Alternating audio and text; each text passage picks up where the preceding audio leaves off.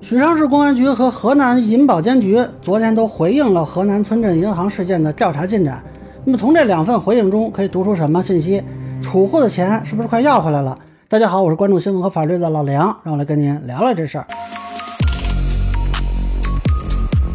我是之前刚发过一个视频啊，说有关部门能不能透露一点点这个调查的进展？结果转天啊，许昌市公安局发布公报。依法对河南新财富集团投资控股有限公司涉嫌重大犯罪立案调查。那么，公安机关已经抓获一批犯罪嫌疑人，依法查封、扣押、冻结一批涉案资金资产。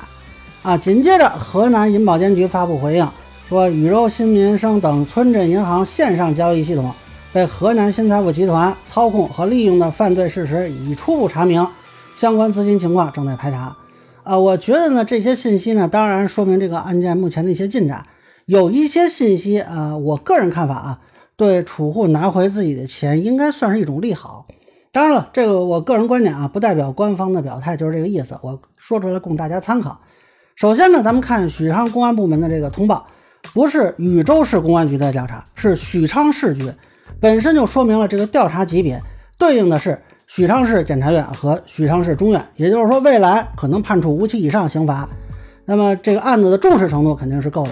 啊，现在呢，有一批资产被查封、冻结、扣押，我认为这可能是部分储户现在提现遇到一些问题的原因。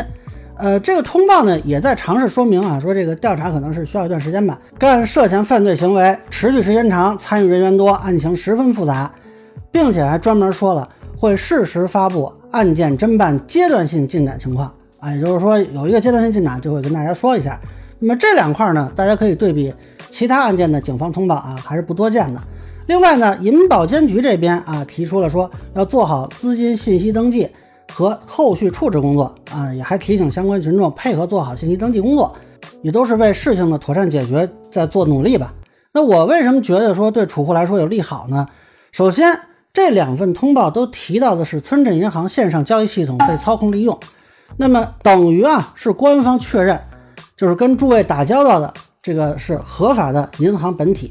以前我们还讨论说啊会不会是有人冒充的啊，包括说是不是能构成表件代理。那么现在不用这么麻烦了啊，这个交易系统就是银行啊，就是银行在跟你们交易。至于说啊谁利用这个银行的交易系统，那这跟储户没有什么太大关系。我认为这个定性在法律上意义非凡，而且这个定性是司法机关和行政执法单位同时做出的。另外一个呢，就是银保监局用了一个词，叫依法保护金融消费者的合法权益。那有人还担心啊，说这个为什么不用储户这个词？但是我认为啊，根据中国人民银行金融消费者权益保护实施办法，这里头规定呢，